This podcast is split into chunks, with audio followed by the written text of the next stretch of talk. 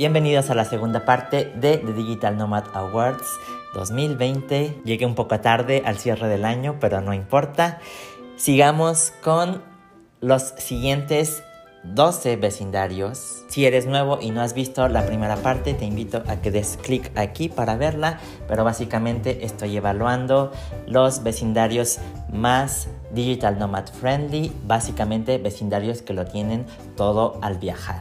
Antes de continuar, te invito a que apoyes la realización de este podcast convirtiéndote en miembro de Juan Coronado en Patreon. Al convertirte en miembro de mi canal en Patreon, vas a poder descargar los mapas de todas las ciudades que mencione en este episodio. Estos mapas están curados, están diseñados por mí con la selección de mis lugares favoritos en cada una de estas ciudades y por supuesto en cada uno de estos vecindarios. Entonces ve a Patreon para descargar todos estos mapas directos en tu app de Google Maps. Los miembros de Juan Coronado cada semana obtienen contenido extra en mi Patreon. No esperes más, patreon.com diagonal Juan Coronado. Comencemos ahora sí. Nos quedamos en el número 11. Este vecindario es María Hilf en Viena. Lo que más me gusta de este vecindario es que es un vecindario demasiado hermoso, pero es un vecindario local, donde los locales viven, se nota cuando caminas por las calles, hay muchos cines independientes, muchas calles y callejones que suben y bajan, pero no es nada turístico como otras partes de Viena, como el centro histórico, que puede ser un poco aburrido o predecible porque hay mucho turismo masivo y, no sé, mucha vibra turística. En María Hilf esto desaparece por completo de Viena. Adelante con las imágenes. El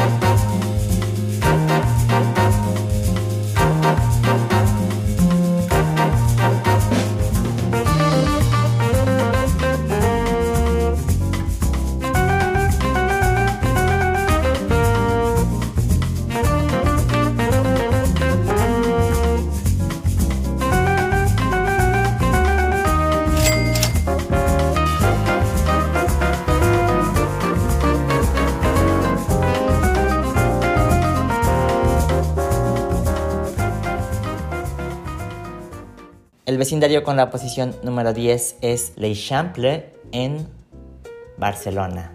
Este vecindario es uno de los vecindarios más hermosos que conozco en el mundo. Es majestuoso, pero a la vez es tranquilo. Es como un Nueva York muy sofisticado. Y lo que pasa con los vecindarios de Barcelona es que cada uno es tan distinto, cada uno tiene su propia personalidad. Hice un blog para apreciar lo multifacética que es Barcelona. Barcelona se ve así. También se ve así. Con suerte la vas a ver así. O así. O así. O así. O también así. Sí, lo sé. Hashtag speechless. Probablemente se ve de mil otras maneras distintas, pero esto es lo que veo yo y este es otro día más en Barcelona.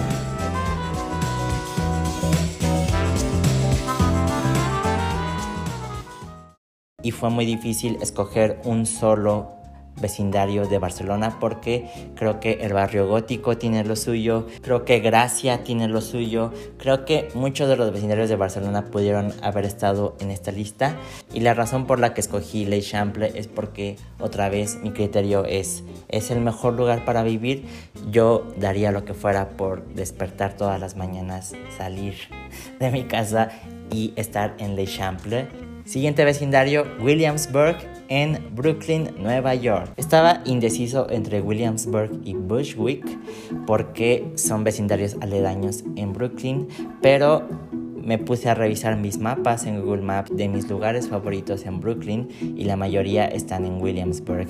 Uno de ellos es Atlas Café, es mi lugar favorito para sentarme a comer un delicioso bagel y trabajar por un buen rato toda la tarde y después salir e irme al club en Bushwick. En todos estos lugares por lo general he conocido gente de otros países o simplemente sin conocerlos puedes ver que hay una multiculturalidad que está presente en el día a día, no tienes que hacer un esfuerzo para estar en contacto con otras culturas, incluso en la gastronomía. Como dije, por ejemplo, en el CBD de Sydney hay muchísima influencia asiática que convive en la gastronomía de Sydney y en el caso de Nueva York pues también. En la posición 8 se encuentra Newtown en Sydney, Australia. Hice una amiga en Newtown en una tienda de artículos vintage y de ropa de segunda mano, que de hecho este saco es de esa tienda. Ella se llama Poppy y ella lleva muchísimo tiempo viviendo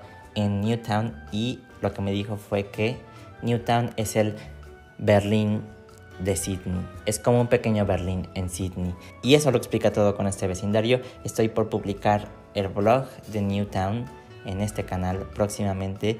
Entonces, básicamente Newtown tiene esta vibra alternativa como Berlín, de muchos hipsters, chavitos cool, gente joven. Eh, lo que más me gusta a mí de Newtown es caminar por las calles y ver el fashion style de los townies, de los locales que viven en Newtown. Los looks que se cargan los townies son brutales, me encanta su sentido de la moda y Simplemente es gente que dices, wow, quiero ser amigo de ellos. Entonces, Newtown lo tiene todo. Es el lugar más 24/7 de Sydney, con mucha fiesta, muchos shows drag, mucho café. Entonces, básicamente Newtown lo tiene todo y es un lugar muy particular dentro de Sydney que luce muy distinto a otras áreas. Por lo tanto, Newtown para mí es de los mejores vecindarios para ser un digital nomad. El vecindario número 7 es The Village en Montreal el primer vecindario de Montreal en esta lista. Es que no lo he querido admitir y no lo sé en verdad todavía, pero probablemente Montreal es mi ciudad favorita en el mundo. Es que me encuentro en un gran conflicto con Montreal porque parece ser que es mi ciudad favorita en el mundo, pero parece ser que no lo quiero admitir, pero no sé por qué.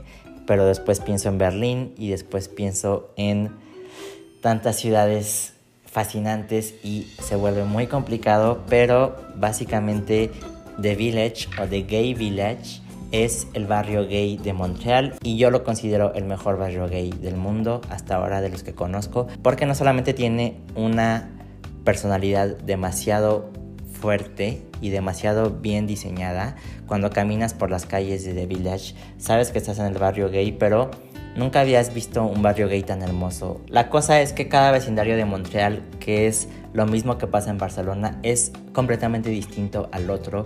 Tiene características muy diferentes, luce muy distinto, pero todos lo tienen todo, básicamente. Entonces es muy difícil escoger el mejor vecindario de una ciudad como Montreal porque todos son el mejor vecindario. Y lo repito, con Barcelona pasa lo mismo. Entonces, para mí, estas dos ciudades son las ciudades más multifacéticas y eso no pasa tanto en otras ciudades de esta misma lista. Por ejemplo, en Colonia, pues es demasiado pequeña la ciudad. En Praga, en Budapest, más o menos lucen igual. All around en general. Y eso hace que solo haya un gran vecindario o dos grandes vecindarios. Pero Montreal tiene el Gay Village, Le Plateau, Mont Royal, el centro, el, el, Business District de la ciudad que también es hermoso. Tiene muchos más vecindarios y todos son para mí hermosos, perfectos. Y lo mismo pasa con Barcelona, el barrio gótico, Le Chample, Gracia, el Born, Barceloneta. ¿Me explicas? Entonces se vuelve demasiado complicado porque son muchos vecindarios y no sé cuál poner porque en general si los tuviera que evaluar sacan 10. De Village pues lo puse aquí porque es probablemente mi barrio LGBT favorito en el mundo. Y a lo mejor algo negativo de Montreal o de el Gay Village es que en invierno no hay mucha fiesta, básicamente solo los fines de semana la gente sale a divertirse y yo que soy alguien tan hiperactivo que en un lunes por la noche se me antoja salir de fiesta, pues no hay nada, está muerto por el invierno canadiense. Esa sería la única cosa negativa que decir de Montreal y de, de Village. pero tiene belleza urbana, tiene digital nomad friendliness, tiene lo 24/7, tiene la vibra increíble, es el mejor lugar para vivir, si lo creo. No es coincidencia que estoy hablando de Montreal y de Barcelona como lugares tan fascinantes y ambas son ciudades bilingües. Entonces creo que eso lo dice todo. Yo considero que son de las ciudades más interesantes con mayor personalidad en todos los sentidos en el mundo y ahora que estoy reflexionando sobre esto, más quiero presumir estas dos ciudades porque no puedo creer que existan. Entonces, besitos a todos en Montreal y en Barcelona. Tienen dos de las ciudades más icónicas en el mundo y esto no ha terminado, así que sigamos con el número 6. Regresemos a México porque creían que ya era todo, pues no. El número 6 es el centro de Jalapa la capital de Veracruz.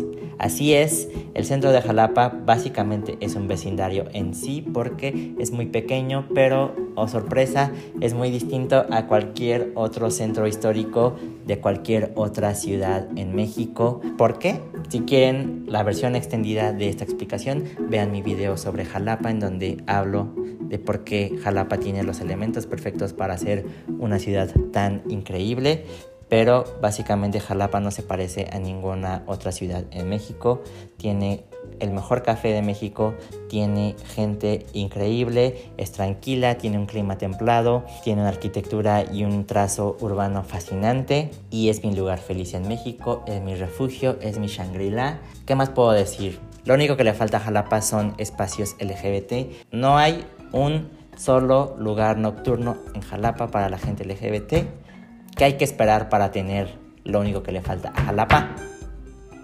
Estamos en el 2021, así que espero que este sea el año en el que se abra un lugar icónico en Jalapa para la comunidad gay. Número 5, Greenwich Village en Manhattan, Nueva York. Es un vecindario hermoso en Manhattan con tanta historia, con tanta cultura y no lo conozco suficiente, tengo que admitirlo, porque mi objetivo al viajar a Nueva York, la única vez que lo he hecho fue conocer la ciudad en general y conocer los distintos distritos y me gustaría muchísimo quedarme un tiempo largo en Greenwich Village para poder conocer el vecindario a fondo. Todos los vecindarios de esta lista lo tienen todo, pero hay algo especial en cada uno que los hace estar aquí. Número 4, Surrey Hills en Sydney, Australia. Surrey Hills fue el vecindario que me adoptó en el 2020 y es uno de los vecindarios más hermosos que he visto en mi vida. Si quieren ver las versiones extendidas de los clips que estoy incluyendo mientras hablo de este top 10, den clic aquí o den clic en la caja de descripción, van a estar desglosados todos los blogs para que puedan aprender un poco más de ellos porque en cada blog me tomé el tiempo para describirlos y para mostrar su belleza. Como le he llamado en episodios anteriores, para mí Australia es la burbuja australiana porque todos son felices, porque todo es hermoso. Lo único que le falta a Surrey Hills son cafeterías que cierren tarde porque como nómada digital me gusta estar tomando café hasta las 10 de la noche y en Surrey Hills básicamente esto no es posible, seamos honestos, y ese es un gran problema para mí, pero voy a dejarlo pasar.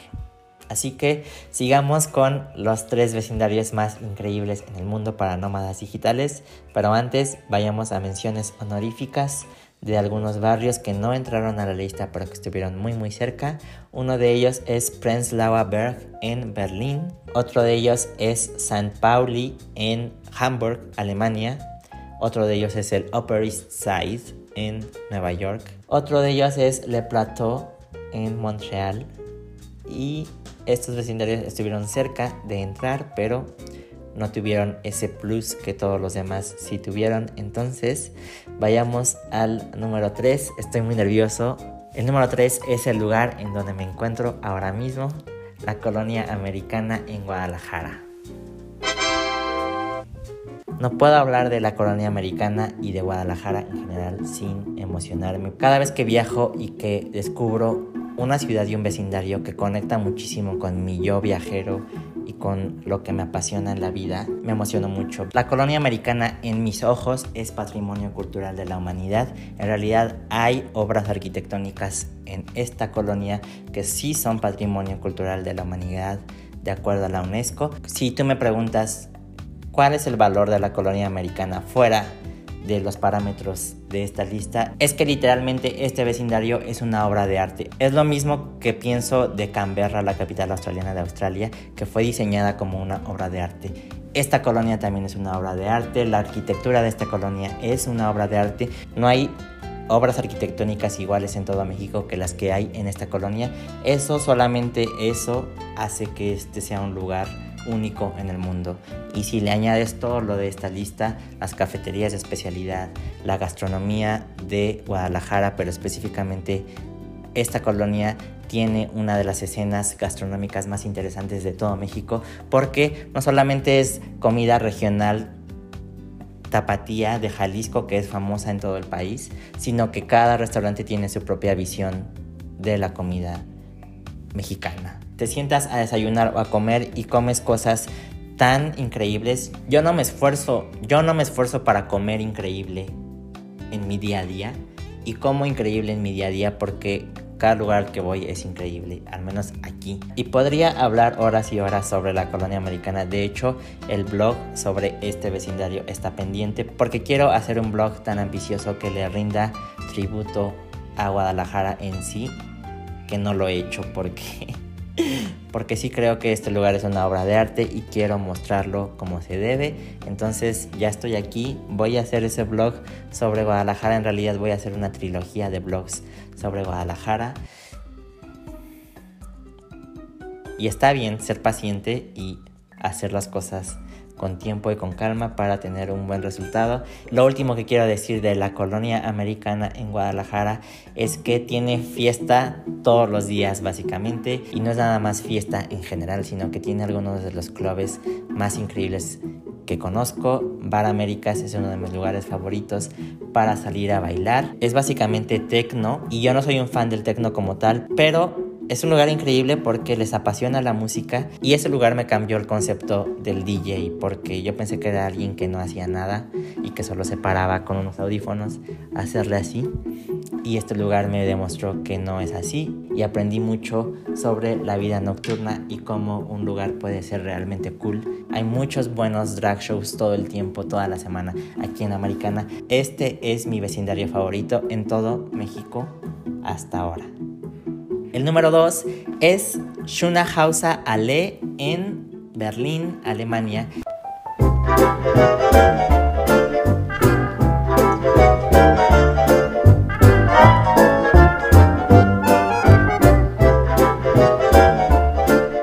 Y aquí es un poco confuso porque no es un vecindario como tal, pero sí lo es. Está dentro de Mitte, que es el centro de Berlín, y Mitte en sí es un vecindario, pero es una región muy amplia porque pues es todo el centro histórico de Berlín. Y este pequeño vecindario que no es un vecindario sino que es una calle porque su nombre lo dice, Ale significa como avenida, callejón Berlín supuestamente es mi ciudad favorita en el mundo, ya no lo sé en realidad, porque lo que no me gusta de Berlín es que no es tan sencillo ser digital nomad en Berlín, porque las cafeterías cierran temprano y no siempre te dejan sentarte con tu laptop a trabajar en las cafeterías. Fuera de eso, de todos los lugares que conozco en Berlín, este se me ha hecho el más hermoso, el más diverso, el que tiene la mejor comida, las mejores cafeterías. Una de las cafeterías más prestigiosas del mundo está aquí, de Barn. Ignoren el cambio de plano, hubo problemas técnicos. Finalmente llegamos al primer puesto de este conteo. Redobles. Quartier de o también llamado Barrio Latino en Montreal. Fue muy difícil tomar esta decisión porque no es un barrio famoso en Montreal. Si haces una investigación sobre los barrios de Montreal, van a aparecerte en primer lugar otros barrios como Le Plateau, como The Village, como Old Montreal, Mont Royal y al último te va a aparecer el barrio latino. En mi opinión, el Quartier de Spectacle es el mejor lugar para vivir en Montreal, simplemente porque es el lugar más céntrico de la ciudad no solamente te permite desarrollarte como nómada digital o como emprendedor o como viajero en general. Por ejemplo, una de mis cafeterías favoritas de Montreal Pista está en este vecindario, entonces puedes caminar hacia esa cafetería. También uno de mis lugares favoritos en el mundo, la Cineteca de Quebec. Cinémathèque Québécois está en el Quartier de Spectacle. En general se llama así el barrio de los espectáculos porque aquí están varios cines y varios teatros. Está la Cinémathèque Québécois que es un lugar hermosísimo con una gran selección de películas que proyectan ahí mismo.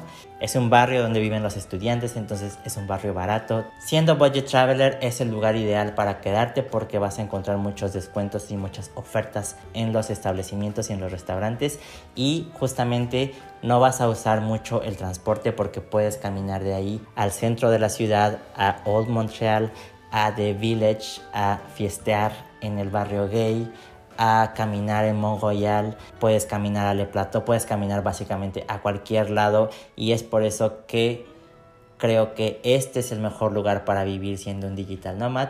Yo en este momento si pudiera escoger dónde vivir, escogería en este lugar y es por eso que ha sido el lugar número uno de esta lista. Montreal es una de las mejores ciudades para digital nomads, así que es justo que un vecindario de Montreal se lleve el primer puesto de esta primera edición de The Digital Nomad Awards. Si te gustó este video, no dudes en suscribirte y en activar la campanita para que recibas notificaciones cada vez que se estrena un nuevo episodio de The Digital Nomad Show. Recuerda convertirte en miembro de Juan Coronado en Patreon para apoyar la realización de este podcast y podamos lograr que esto sea un podcast semanal.